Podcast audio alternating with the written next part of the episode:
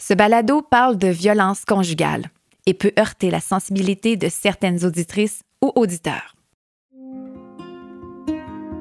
Vous écoutez Amour sous tension, un balado de la maison Le Phare.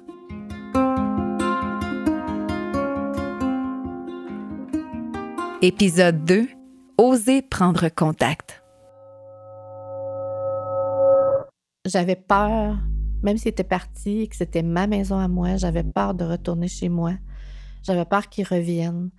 J'avais peur qu'il soit violent ou qu'il me fasse du mal, même si c'était verbalement. Je me sentais pas assez forte pour supporter euh, des injures, de la manipulation de mes pensées, parce que ce qu'il faisait toujours en essayant de me faire penser que j'étais folle, c'est qu'il déformait tout ce que je pensais, puis ça devenait complètement distordu et je me comprenais plus moi-même. Je voulais vraiment pas être chez moi. Alors là, j'ai appelé mon intervenante et j'ai dit j'ai besoin d'être hébergée. Je ne veux pas rester chez moi, j'ai peur chez moi.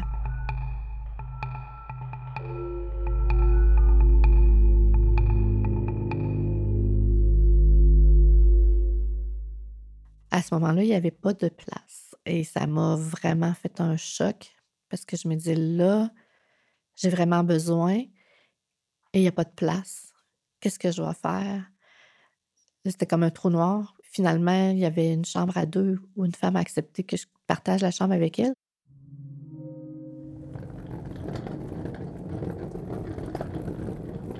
Et je vais toujours, toujours me rappeler quand je suis arrivée avec ma valise à roulettes euh, à la maison, je me rappelle du clic-clic des roulettes qui ont franchi le seuil. Et là que je me suis dit, mais qu'est-ce que je fais ici? J'ai une maison à moi et je peux même pas rester dedans parce que j'ai peur d'un conjoint. J'ai passé les premières journées à pleurer, pleurer, pleurer, pleurer. Puis après, j'ai commencé à participer aux activités qu'il y avait dans la maison. La routine de vie quand tu es en maison d'hébergement, pour le lever, c'est un peu comme on veut, sauf qu'on a l'heure de déjeuner fixe. Donc, il faut que tu sois passé à la cuisine pour déjeuner. Après ça, la cuisine est fermée et euh, pourras pas avoir accès au repas de la cuisine. Ensuite, à 9 h, on avait les ateliers qui commençaient. Ah, donc, on faisait nos formations, on avait des discussions, des cours de différents qui touchaient plein d'aspects pour nous aider à s'outiller. Ensuite, on allait euh, dîner. Là aussi, on avait un temps limite pour manger. Donc, il fallait se rendre à la salle à manger pour ces heures-là. On avait des tâches aussi à exécuter pendant la semaine dépendant de ce qu'on avait comme tâche, il y en avait qui faisaient la vaisselle, il y en avait qui aidaient à préparer le souper, on avait à nettoyer les salles de bain, euh, ça pouvait être passer l'aspirateur, ça pouvait être faire le lavage des, chiffons, des guenilles pour qu'ils servent à faire le ménage. On avait chacune une tâche à effectuer aussi et il fallait que ça soit fait dans un laps de temps euh, prédéfini. Fait qu'on avait ça à faire dans les après-midi. C'était pas mal temps libre et temps pour faire nos tâches. Ensuite, on avait des heures de souper qui étaient fixes aussi. On devait manger pendant ces heures-là. Soirée généralement libre. Euh, il pouvait y avoir des soirées où on avait des bénévoles qui venaient passer un peu de temps avec nous, soit pour bavarder ou faire des jeux de société ou tricoter ou ce qu'on avait envie de faire et ce que la personne avait comme expertise à nous offrir. On avait aussi une fois par semaine en soirée une réunion où euh, il y avait des intervenantes qui faisaient des retours sur la semaine, où on devait nommer euh, une fierté de la semaine qu'on avait, ou un défi, ou des trucs du genre. On revenait là-dessus, où on pouvait avoir un thème qui nous était proposé sur lequel on discutait tout le monde ensemble. Les week-ends, habituellement, c'était libre aussi. Il y avait beaucoup de femmes qui sortaient pour aller soit chez des amis ou chez leurs enfants ou ailleurs. Euh, moi, je suis restée presque toujours dans la maison j'avais vraiment besoin de ce temps-là pour euh, me retrouver avec moi-même puis euh, me déposer. Tu sais, la fin de semaine, dans la maison, il y avait moins de monde, c'était tranquille, c'était relax. Euh, je faisais mes petites affaires. Il y avait toujours une femme ou deux qui étaient là aussi, qu'on pouvait jaser ensemble, mais vraiment relaxer, faire des mandalas, faire de la lecture. Elle à mon rythme, mais c'était juste pour moi. Quand j'étais en hébergement, mes enfants, c'était des jeunes adultes, donc euh, ils sont jamais venus me visiter en hébergement. Par contre, il y avait des femmes qui étaient là avec leurs enfants et il y en a d'autres aussi où que les enfants venaient une fois de temps en temps passer euh, une nuit. Je pense que le samedi soir, des fois, il y en avait qui venaient. Dans ce temps-là, on essayait quand même de créer euh, un climat plus léger pour l'enfant qui était là, être gentil avec lui, lui parler, lui offrir des choses. Pendant qu'on est en maison d'hébergement, on a une intervenante qui nous est attitrée.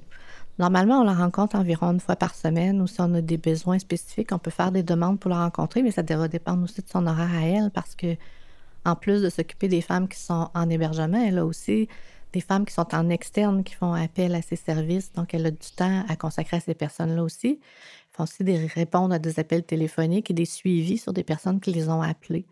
Donc, en général, c'est la même personne qu'on voit.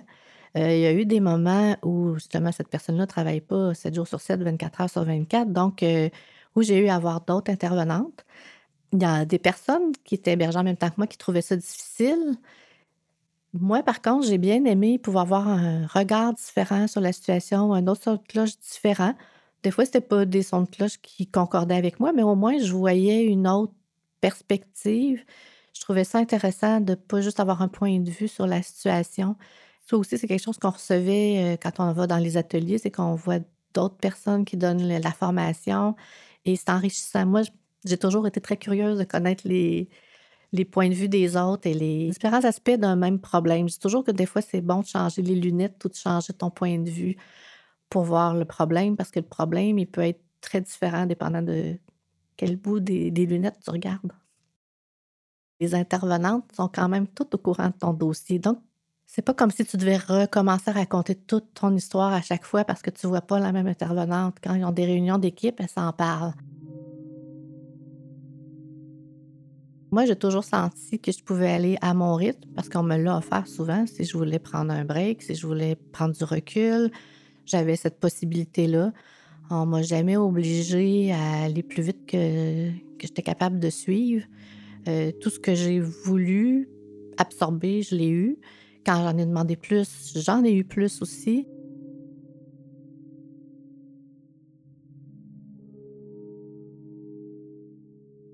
que j'aimerais que les gens qui côtoient ces femmes-là, que ce soit au niveau travail, au niveau familial, au niveau amical, au niveau loisir, ça peut être dans plein de sphères. Des fois, ça sera pas flagrant, vous le verrez pas. Mais des fois, vous allez remarquer qu'elle va pas.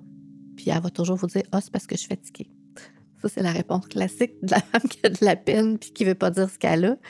Écoutez-la, posez des questions. Ça se peut que vous soyez pas bien reçu la première fois. Ça se peut que la fois d'après, elle sauve un peu plus parce qu'elle est habituée de garder tout ça caché en dedans d'elle. Mais l'écouter, lui parler, lui présenter une brochure, puis dire si jamais toi, tu en as besoin ou quelqu'un que tu connais, tu n'es pas obligé de la nommer elle comme telle si tu sens qu'elle n'est pas prête à admettre qu'elle vit ce problème-là. Tu peux lui dire Ah, j'ai vu ça, je trouve ça intéressant. Si jamais tu connais quelqu'un qui en a besoin ou si toi-même tu en as besoin, tu peux appeler ou tu peux te renseigner. Il y a plein de choses qui sont intéressantes là. Euh, que plusieurs gens auraient intérêt à connaître. Tu peux lui présenter ça de biais. C'est toi qui la connais, la femme. Là. Donc, tu choisis la façon dont tu lui présentes le, truc, mais lui dire qu'il y a des options, puis qu'elle peut s'en sortir avec de l'aide, mais que tu es là, que tu pas là pour la juger, tu es là pour l'écouter, puis l'accompagner si elle a besoin. Quand tu es dans l'entourage d'une femme que tu soupçonnes qu'elle est victime de violence, souvent, euh, c'est pas évident comment réagir, comment agir, parce que tu sais pas trop si elle-même, elle en a pris conscience ou si elle en a pas pris conscience encore de ce qu'elle vit, où elle est prête à aller, où elle se situe dans cette dynamique-là. C'est délicat. Mais je pense que faut dire de façon générale euh, est-ce que ça va? Est-ce que tu as le goût de parler de quelque chose? Est-ce qu'il s'est passé quelque chose chez toi? Faut aller doucement, faut être à l'écoute, sans trop tourner le couteau dans la plaie non plus c'est pas facile à traverser. Donc, il y a des choses qui peuvent être plus blessantes que d'autres. Faut aller tranquillement. Selon les statistiques, une femme euh, va se reprendre à plusieurs fois avant de quitter définitivement son conjoint. Je pense que ça peut être difficile pour l'entourage de comprendre, mais pourquoi elle retourne là-dedans? Euh, même pour nous, c'est pas facile à comprendre pourquoi on le fait. Je pense que peut-être qu'on a des choses qu'on veut valider, revérifier, L'espoir, dans mon cas surtout, l'espoir a été très dur à tuer. L'espoir que ça change, l'espoir qu'il m'aime assez pour que la dynamique euh, devienne plus fluide, plus normale, plus amoureuse. C'est très difficile à détruire l'espoir.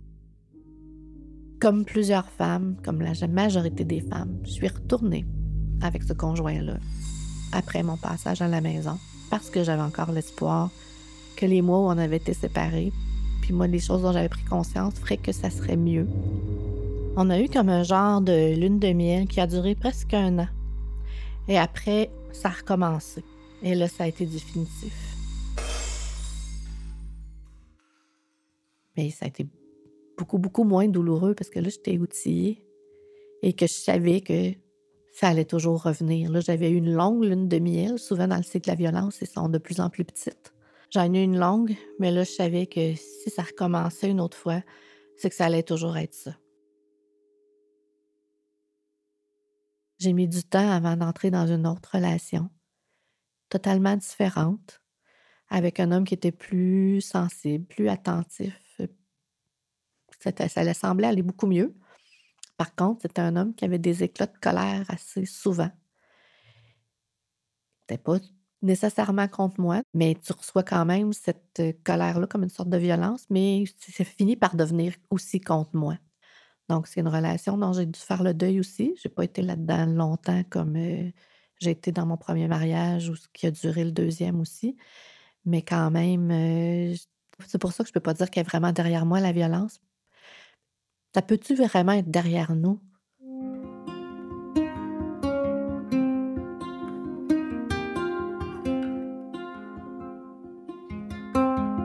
On vient d'entendre le témoignage anonyme de celle qu'on appellera Marie. Et avec moi, j'ai Catherine, spécialiste en activités cliniques communautaires du volet hébergement à la maison Le Phare. Salut Catherine. Salut Selena. On entendait Marie nous dire comment aborder les femmes qu'on soupçonne euh, de vivre de la violence, euh, pas nécessairement physique, mais euh, de vivre une difficulté à la maison avec leur conjoint. C'est quoi la meilleure façon de les approcher? Elle parlait de, de, leur donner une brochure, euh, de leur poser des questions, de leur dire qu'on est là pour les écouter sans jugement. Est-ce que c'est des bonnes avenues, tu penses? Oui, puis comme Marie le nomme, c'est questionner, oui, mais c'est surtout écouter, prendre le temps. La femme essaye de cacher qu'est-ce qu'elle vit c'est quelque chose un peu, malgré qu'on dit que c'est un problème public, on est encore dans la mentalité que c'est un problème privé. Mm. Comme Marie, c'est un nom fictif, ça démontre quand même que même ça, on n'est pas encore assez à l'aise de le dire haut et fort, alors que ça ne devrait pas appartenir à la victime, ça devrait appartenir à l'agresseur. Donc, il faut toujours garder ça en tête quand on aborde une femme qu'on soupçonne qui est victime de violence conjugale. Qu'on prend notre temps, on l'écoute, on juge pas. Il faut la laisser venir à nous plutôt que l'inverse. Et une brochure, si on arrive avec une brochure, est-ce qu'elle peut se sentir agressée? Est-ce que ça peut arriver? Ça dépend. faut, j'imagine, avoir euh, le ressenti. Il faut avoir le ressenti, puis aussi, il faut être sûr que la brochure ne tombera pas en de mauvaises mains. Parce que si la femme a une brochure de, comme chez nous, la Maison Le puis que le conjoint trouve ça, il fait une petite recherche, il découvre c'est quoi, ça risque plus de la mettre en danger. Par contre, sur notre lieu de travail, la brochure peut être donnée, puis juste la cacher sans la ramener chez elle. Et là, quand elle a voulu entrer au phare, Marie, elle s'est rendue compte qu'il n'y avait pas de place. Puis ça, peut être paniquant quand on est prête. On se dit, OK, là, c'est assez. Il n'y a plus de place. Comme on voit qu'elle a eu une, finalement une place avec une dame qui a voulu lui partager sa chambre, est-ce que ça arrive souvent qu'on dit, OK, là, on a besoin de place, on va devoir se, se coller tout le monde ensemble? Dans l'ancienne maison, on pouvait plus le faire. Maintenant, on a la chance de déménager dans une grande maison construite sur mesure qui a plus de chambres mais malgré le fait qu'il y a plus de chambres, on manque encore de place. Et ça, c'est un problème auquel on est souvent confronté.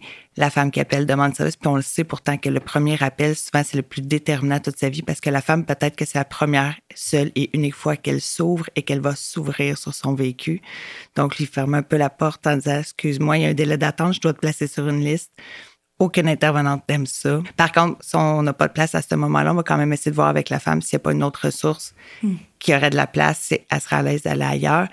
Sinon, ben, on la met sur la liste quand vient son tour, on l'appelle. Mais comme tu dis, des fois, c'est passé, elle, ne nous répondra plus, elle ne retournera pas nos appels. Donc, on doit réattendre que ce senti-là remonte en elle et qu'elle nous refasse une demande.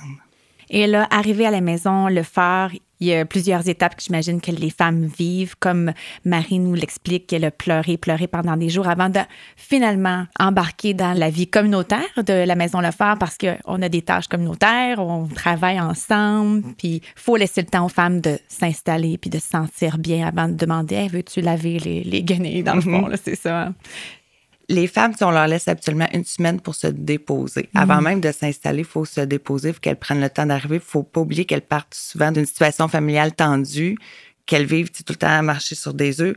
Fait juste le fait de se retrouver dans un endroit calme peut être vraiment déstabilisant. C'est des femmes qui sont extrêmement fatiguées, fait qu'elles ont besoin de dormir. Il y en a d'autres, par exemple, à l'inverse, sont comme Speedy Gonzalez, puis il faut que ça bouge, ça bouge, ça bouge. on a comme de toutes les sortes de femmes pour leur adaptation du départ. Puis j'imagine que de jour en jour, vous voyez l'évolution de cette femme. Oui, on le voit, mais en hébergement, il faut se garder à l'esprit qu'une femme va se prendre à sept fois avant de laisser son conjoint, entre sept et dix fois en moyenne. Donc, on ne peut pas s'attendre à une finalité que elle partie est vécue seule, heureuse pour toujours. Mm. C'est pas toujours comme ça. Fait qu'elle prend un acquis, mais en hébergement, c'est qu'à toutes les fois, on sème une graine. On ne sait pas toujours ce que la graine va aller, comment ça va se porter, mais on sait qu'elle va finir par se déposer, puis il y a une fleur qui va pousser. Donc, la femme, elle suit son rythme. Des fois, elle avance très rapidement, des fois, non. C'est du cas par cas, mais généralement, oui, on a quand même des belles réussites avec les femmes. On voit l'évolution, mais des fois, comme faut accepter qu'elle retourne comme c'est arrivé pour Marie. Elle est retournée avec son conjoint pendant un an, la lune de miel. Tu peux croire que c'est terminé, que c'est derrière eux, mais après ça, elle dit que les lunes de miel sont de plus en plus courtes. C'est quelque chose qui est fréquent, que tu vois souvent, Catherine? Oui, puis avec le temps, malheureusement, les femmes souvent n'ont plus du tout de lune de miel. Rendues à ce stade-là, elles ont plus espoir qu'elles redeviennent comme avant, mais sont tellement prises dans le cycle de la violence, tellement ils se reconnaissent plus, ils savent plus qu'est-ce qui est vrai, qu'est-ce qui l'est pas, qui fait qu'ils quittent pas quand même. Mais oui, la lune de miel tend à diminuer, voire disparaître avec le temps. À un moment donné, elle se croyait folle. C'est comme si elle déformait ce qu'elle disait, ce qu'elle pensait. C'est ça, la violence conjugale. C'est pas nécessairement toujours des coups. C'est mm-hmm. aussi de, se remettre en question et de se demander si nous, on a un problème, même si on se doute que c'est l'autre. Mm-hmm. Est-ce que c'est ça? Le terme pour le décret, c'est faire du gaslighting. En français, ça serait détournement cognitif qu'on essayait de traduire. Mais oui, c'est vraiment littéralement ça. C'est faire un genre de lavage de cerveau à la femme qui fait qu'elle doute de tout, tout, tout, tout, tout, tout, tout. On prendra un exemple de violence physique. Il la pousse, elle tombe au sol. Comment t'as fait de tomber à terre? La femme, ben là, si tu fais, c'est toi qui m'as poussé. Je t'ai jamais poussé. Et ça, oh. c'est comme ça, mais ça peut être comme ça sur tout, tout, tout, tout, tout, tout, tout. Le gars va dire une phrase. Elle va dire, ben oui, tu m'as dit ça l'autre fois, je t'ai jamais dit ça. Donc, le gaslighting ou le détournement cognitif, c'est justement d'amener la femme à douter de la réalité continuellement, puis tranquillement, pas vite, elle doute d'elle-même, perd de la confiance, fait beaucoup d'apprentissage de victimisation. Et sur place, il y a des formations, il y a des activités, il y a des intervenantes qui sont jumelées aux femmes qui sont à la maison Le Phare. Puis des fois, on change d'intervenante, mais ça amène un autre côté, une autre vision. Ça, c'est bien apprécié des femmes. Il y en a que oui, il y en a qui s'attachent vraiment à leur intervenante puis vont attendre que leur intervenante revienne du congé. C'est comme travailler avec l'humain c'est travailler avec l'humain. Donc, il faut l'accepter dans toutes ses sphères, dans tous les aspects possibles. Mm-hmm. Mais oui, il y a une intervenante qui est attitrée, mais elle ne peut pas être là 24 heures sur 24. Donc, il y a une équipe d'intervention qui est toujours disponible pour répondre aux femmes qui en, ont besoin.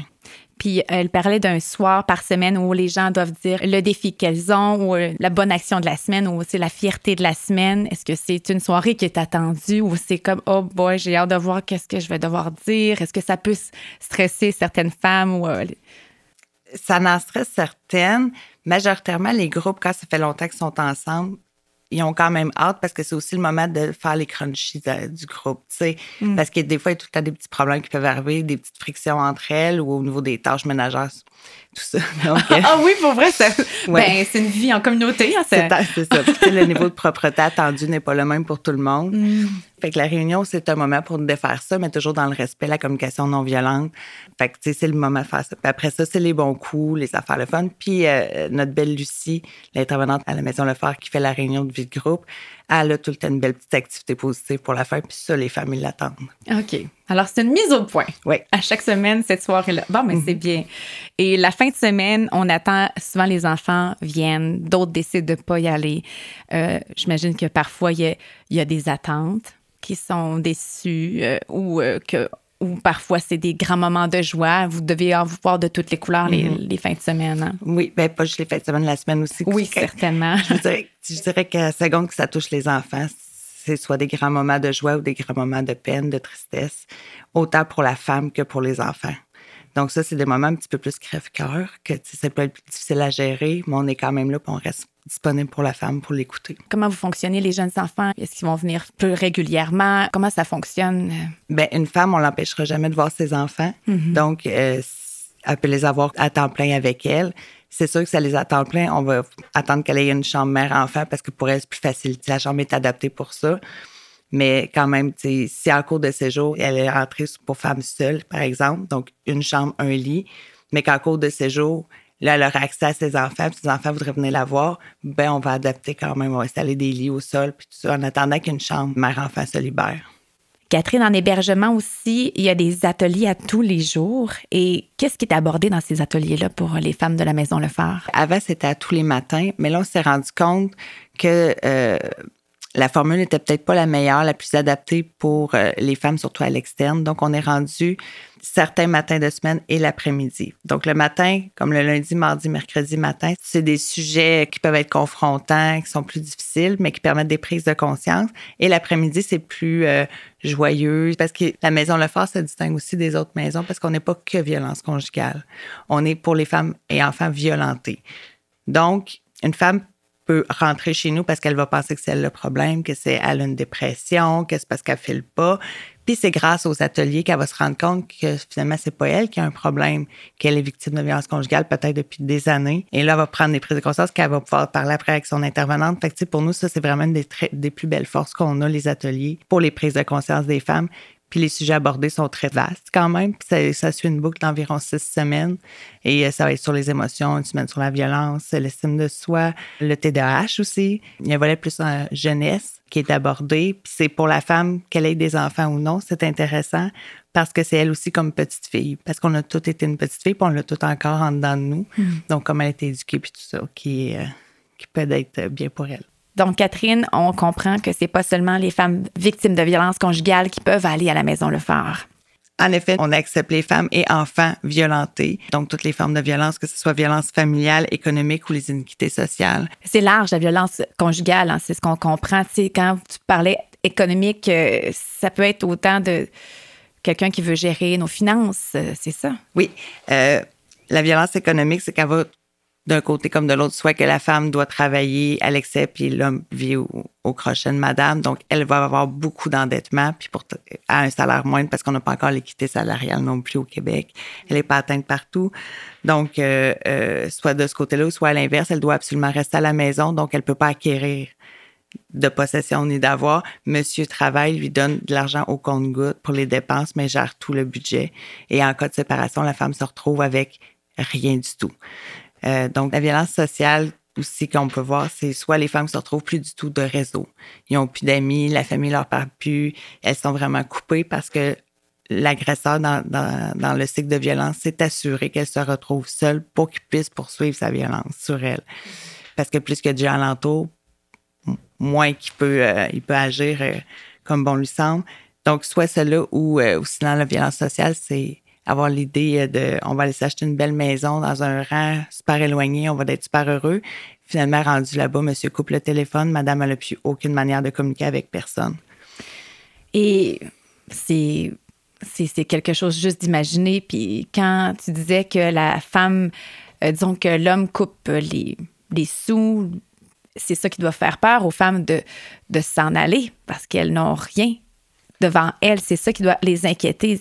J'imagine, il y a plein de choses qui, rentrent en ligne de compte, mais après ça, tu dois te demander, après ça, qu'est-ce que je vais faire?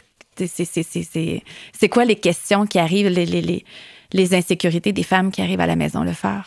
Euh, ça, ça va naître une, oui, l'argent, mais euh, je te dirais que celle qui est la plus, la plus marquante, c'est les enfants. Euh, qui va avoir la garde. Je serais pas capable de laisser monsieur avec mes enfants.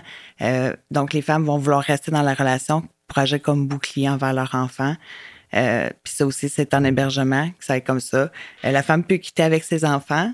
Il y a une, la manière de faire, disons, une femme rentre en hébergement avec ses enfants, elle est correcte, elle peut pas être accusée de kidnapping, exemple, tout ça. Mais au même titre que si monsieur va à l'école et les reprend, c'est la même chose. Elle a plus puis d'accès à ses enfants. Parce que c'est comme un peu la loi du premier arrivé, premier servi, jusqu'à ce qu'il y ait une entente de garde qui soit établie. Euh, les femmes, ça, ça leur fait extrêmement peur. Donc, il y en a qui vont rester en relation pour ça.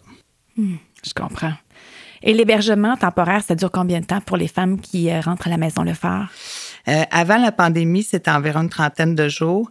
maintenant, c'est une moyenne de 56 jours. nous, à Trois-Rivières, comme partout au Québec. Dans le fond, on a une crise du logement parce que les logements ont augmenté euh, en flèche. Les femmes sont plus capables de se, reloger. Euh, certaines vont retourner avec le conjoint agresseur. Euh, d'autres vont réussir à avoir un appartement, une chambre. Et on a la maison seconde étape, excusez-moi, la maison seconde étape qui va commencer à rouler très, très, très, très prochainement. On est à quelques temps près. On l'attend avec impatience. J'imagine. et c'est quoi la maison seconde étape? La maison seconde étape, c'est des appartements que la maison Lefort a qui est affilié avec nous. Donc, c'est le même principe que les HLM, les, appartements à prix modique. Euh, c'est 25% des revenus plus des frais. Et ça, c'est accessible aux femmes qui sont venues en hébergement, qui correspondent à certains critères d'admissibilité que c'est qu'on doit regarder euh, avec elles, qui sont surtout administratifs. Et elles ont accès à un logement pendant une certaine période euh, pour l'aider après ça à se remettre d'aplomb dans la vie. Parce que, tu sais, il faut, faut, penser aussi que, surtout si on parle de violence conjugale, la femme peut être tellement dans une dynamique de contrôle extrême qu'après ça, être lâchée lousse, ça marcherait pas. Fait que la seconde étape, c'est comme un entre-deux. Entre l'hébergement puis un appartement tout seul, tout seul. Donc, elle peut, euh, elle peut avoir accès à ça, puis c'est une intervenante qui va être là. OK. Euh, il y a encore un suivi, elle est encore euh, sous votre aile. Oui, c'est ça. Ils sont mm. autonomes là, quand même. Ben oui. Ils sont rendus autonomes, ils n'ont plus de tâches à faire comme l'hébergement, les repas. Elles gèrent leur horaire, elles font leurs choses, mais il y a une intervenante qui va quand même être euh, là pour faire un suivi, comme tu dis. La Maison Le Phare est située à Trois-Rivières. Visitez le site de la Fédération des maisons d'hébergement pour femmes pour trouver la maison la mieux adaptée à votre réalité. Vous pouvez aussi consulter sosviolenceconjugale.ca. Remerciements sincères au secrétariat à la condition féminine, à Liliane Pellerin pour les extraits musicaux, à Virage sonore, réalisation, montage et musique originale. Et un merci particulier à Marie pour avoir bien voulu partager avec nous son histoire. Je suis Selena Prévost. Merci pour votre écoute. Pour ne manquer aucun épisode, abonnez-vous à ce balado sur votre plateforme d'écoute préférée.